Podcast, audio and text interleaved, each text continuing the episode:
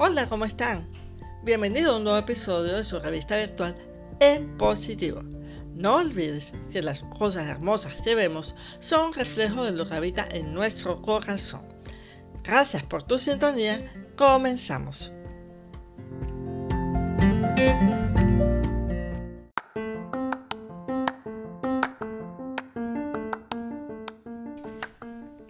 Construyendo mi futuro. Vivimos en épocas donde la información está muy cerca de todos. Tenemos el privilegio de poder asesorarnos y nutrirnos sobre cualquier tema en el que tengamos interés. Pero, ¿qué debo hacer para construir un futuro mejor? A continuación, algunos consejos dados por Josefina Martínez de Mentalidad Empresarial. 1. Comprométete a invertir en ti mismo. Te mereces conseguir lo que quieras, pero la realidad es que otros no invertirán en ti si piensan o ven que tú no inviertes en ti mismo. Nunca pienses que eres demasiado mayor como para aprender cosas nuevas, hacer cambios o tomar decisiones. 2. Decide quién eres en base a tus valores y no en base a tu carrera profesional. No es curioso que nos describamos a nosotros mismos como yo soy médico, yo soy asesor o yo soy carpintero. Eso es lo que haces, no lo que eres. Piensa esto, los estudios demuestran que las personas que tienen creencias y valores fuertes son más felices y llevan su vida en una dirección que les satisface. 3. Decide ser esa persona cada día. Sé la mejor persona que puedas, según tus propios valores. Si piensas en alguno, entiende que es una área en la que tienes que aprender. 4. Decide quién quieres ser en el futuro. Si hay algo en tu vida que no te satisface, piensa en cambiar. Muchos de nosotros podemos sentir que tenemos que seguir una línea que decidimos hace tiempo. Ya hemos invertido tanto en ella. ¿No sería una locura empezar de cero otra vez? Bueno, también es una locura seguir día tras día con esa sensación de insatisfacción. Haz el cambio. 5. Escribe tu definición del éxito. Olvídate de los clichés que dicen que el éxito es ser dueño de un yate o invertir en ropa de marca. El éxito debe ser definido por tus propias ideas. Escribe tu propia definición, algo que resuene contigo y te estimule. 6. Toma decisiones conscientes de cómo quieres que te afecten las circunstancias. La clave está en ser consciente. Recuerda que nadie puede hacerte sentir bien o mal si tú no lo dejas. 7. Mira hacia el futuro. No intentes cambiar el pasado. No cometas el error de conducir tu vida mirando en el espejo retrovisor pendiente de lo que queda atrás. 8. Nunca dejes de aprender. No hablo de memorizar una lista de fechas históricas para vomitarlo en un examen. Hablo de aprender la información y habilidades que te ayuden a obtener lo que quieres hoy. Escribe en qué áreas del conocimiento te gustaría crecer. No, no pospongas los cambios. Entiende que cambiar es duro y da miedo, pero no dudes en ser positivo. 10. Libérate del desorden en tu vida. Hablo de los proyectos inacabados, las comunicaciones que quedaron a medias, las lamentaciones del pasado. Para facturas pendientes, llama a tu madre, limpia tus armarios, haz todo para liberarte del desorden en tu vida. 11. Crea buenos hábitos. Son las cosas que hacemos de forma repetida las que nos traen mejores resultados. La constancia, señores. 12. Focaliza lo importante y deja pasar oportunidades que no te interesan. No todas las ideas que tienes tú o tienen otros para ti te convienen. Valora las oportunidades antes de decidir impulsivamente cambiar tu rumbo. 13. Busca oportunidades para ayudar a otros cada día. Este es el gran secreto del universo. Es cuando contribuimos que realmente nos sentimos completos. Y 14. Deja que otros te ayuden a ti. Suficiente soledad hay hoy en el primer mundo como para que rechacemos las manos que otros nos extienden. Contribuir con tu futuro es darle vida a tus sueños. con acciones concretas y enfoque. No pierdas la oportunidad de comenzar hoy y recuerda que pequeños pasos diarios te pueden llevar a la cima.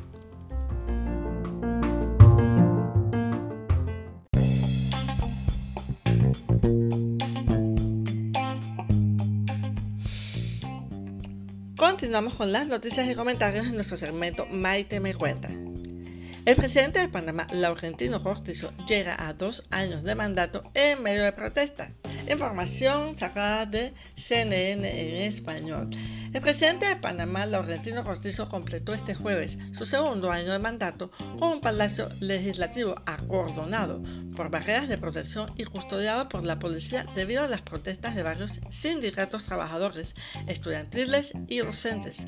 Las protestas se concentraron en los predios de la Asamblea Nacional, donde además de instalarse en nuevos periodos legislativos, Cortizo rindió su informe anual a la nación al concluir su segundo año de gestión.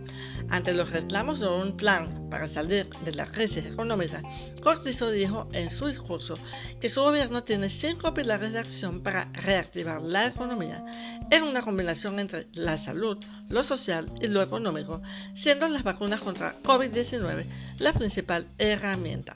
Y la vacunación contra la COVID-19 es la política pública más importante para la reactivación económica, dijo el mandatario y añadió que el próximo año se pueda estar sin mascarilla en espacios abiertos e informó que en julio espera la llegada de un millón de dosis al país. Bueno, ya podemos decir, allí pues eh, en todo lo que ocurrió durante este día del discurso de los dos años del presidente Cortizo, hubo varias cosas importantes que acotar, entre ellos el tema de la corrupción, ya que pues hay un tema allí de transparencia, hubo reclamos por, justicia y sin embargo el presidente Cortizo aseguró que su administración eh, ha rendido cuentas claras y transparentes y nuevamente repite eh, una vez más dentro de su discurso que su gobierno no va a tolerar ningún acto de corrupción. Sin embargo, vemos pues todos los actos eh, que se han denunciado durante este eh, gobierno. Así que creo que el presidente ahí tiene que tener una gestión un poquito más transparente y clara de su actuar o, el, actuar del gobierno que tenemos en este momento porque al parecer la mayoría de la sociedad civil opina distinto pues a lo que dice el presidente Cortizo. Las palabras reiteradas como frases como que caiga quien caiga ya son frases pues trilladas que las personas eh, no están dispuestas a tolerar. Y se dio pues eh, todo en medio de disturbios, hubo protestas por parte de diversos sectores de la sociedad civil y bueno, calificaron el discurso como falta de sustancia real. Adicionalmente, eh, el señor Eduardo Giros, presidente del grupo editorial Cielo y la Estrella de Panamá, dijo que fue un mensaje que deja algunos espacios pendientes sobre realidades muy concretas, sobre todo en materia de reactivación económica y que el discurso debe ser eh, ir unido con la realidad, la operación y la ejecución de todos los representantes del gobierno. Y seguimos, el diputado Cristiano Adames es electo como nuevo presidente de la Asamblea Nacional. El periodista obtuvo 59 votos de respaldo y consiguió el respaldo de 15 diputados del cambio democrático, el voto de un independiente y 3 diputados panameñistas. Adames obtuvo 59 votos de respaldo, mientras que Ronnie Arauz fue eh, postulado por un grupo de diputados de la bancada del cambio democrático y obtuvo tres votos, en tanto que Pedro Torres, postulado por la bancada panameñista, obtuvo solo cinco votos, mientras que el diputado Gabriel Silva, de la fracción independiente, logró cuatro votos de respaldo de los cinco integrantes de su bancada. Eh, bueno, vemos pues que fue una, semana bastante movida y, el señor Adame recibió el respaldo de 15 diputados de la bancada eh, mayoritaria del cambio democrático. Eh, esto trajo pues eh, ciertas controversias y diferencias entre el presidente del partido, el señor Rómulo Rose, y la señora Yanibel Ábrego, quien es parte pues de la bancada del cambio democrático. Y esto, por supuesto, fue contrario a lo que dictó la línea del partido. También eh, el voto del diputado independiente Adán Bejarano sorprendió, pues eh, una vez más le dio la espalda a su bancada independiente y votó por Adames y tenemos el señor, esperamos que el señor Adames pues, pueda lograr cambiar la imagen que tiene la Asamblea Nacional de Diputados en estos momentos. Eh, y bueno, eh, que su gestión eh, esté dedicada a aprobar leyes que impulsen la reactivación de la economía de este país. Creo que es de las cosas más importantes, buscando la transparencia.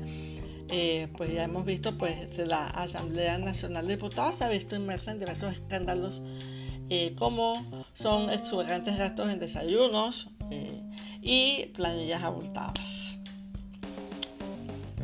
Continuamos y el director del INADE, Virgilio Sousa Valdés, informó que para recibir el vale digital se ampliará la capacidad de recursos en el INADE eh, son 700.000 personas eh, que tienen derecho al beneficio del vale digital y hasta el momento se han inscrito para capacitaciones 200.000 personas, indicó, y la institución anunció la apertura eh, de cinco nuevos cursos debido al gran interés demostrado por la población. la gastronomía y emprendimiento son de las áreas con mayor cantidad de personas inscritas. Por su parte, Luis Oliva, director de la Autoridad de Innovación Gubernamental, indicó que habrá un límite por la capacidad de los servidores y que las, habilitados en este momento eh, son capacitaciones de INADE, servicio social, de voluntariado, eh, personas que actualmente están tomando cursos en el INADE. El gobierno nacional lo que busca eh, es hacer el voluntariado más grande que ha tenido este país y no solo las capacitaciones, indicó el licenciado Sousa. Creo que algunos puntos interesantes que podemos rescatar pues, de, esta noticia es que el director del INADE aclaró que al momento de inscribirse eh, se le pide una serie de datos a eh, las personas que están inscribiéndose y que aunque hagan cuatro cursos, al menos uno de esos cursos debe ser de voluntariado y que las personas deben inscribirse todos los meses. Eh, también se mencionó que al final de los cursos se hará una evaluación y que son módulos o tutoriales hechos por los propios instructores del ENADE. Eh, otra cosa pues que se mencionó es que las personas que que la persona que no habilite sus datos antes del 31 de julio no podrá recibir el vale digital. Esto es importante, señores, para que tomen nota, eh, porque ya después del 31 de julio no podrán eh, registrarse. Y esto, eh, pues, lamentablemente para las personas que no lo hagan, no podrán recibir el vale digital. Así es que, bueno, tomen nota, pues, de esta información que les acabo de dar.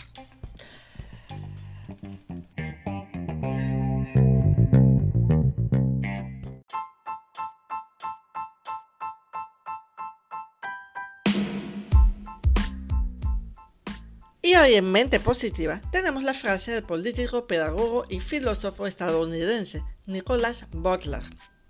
Hay tres tipos de personas en el mundo. Los que hacen que las cosas ocurran, los que ven cómo ocurren las cosas y los que se preguntan qué ocurrió. ¿A cuál perteneces tú?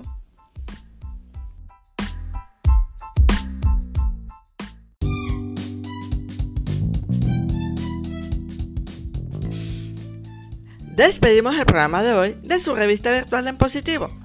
Agradecemos su sintonía y esperamos que lo hayan disfrutado.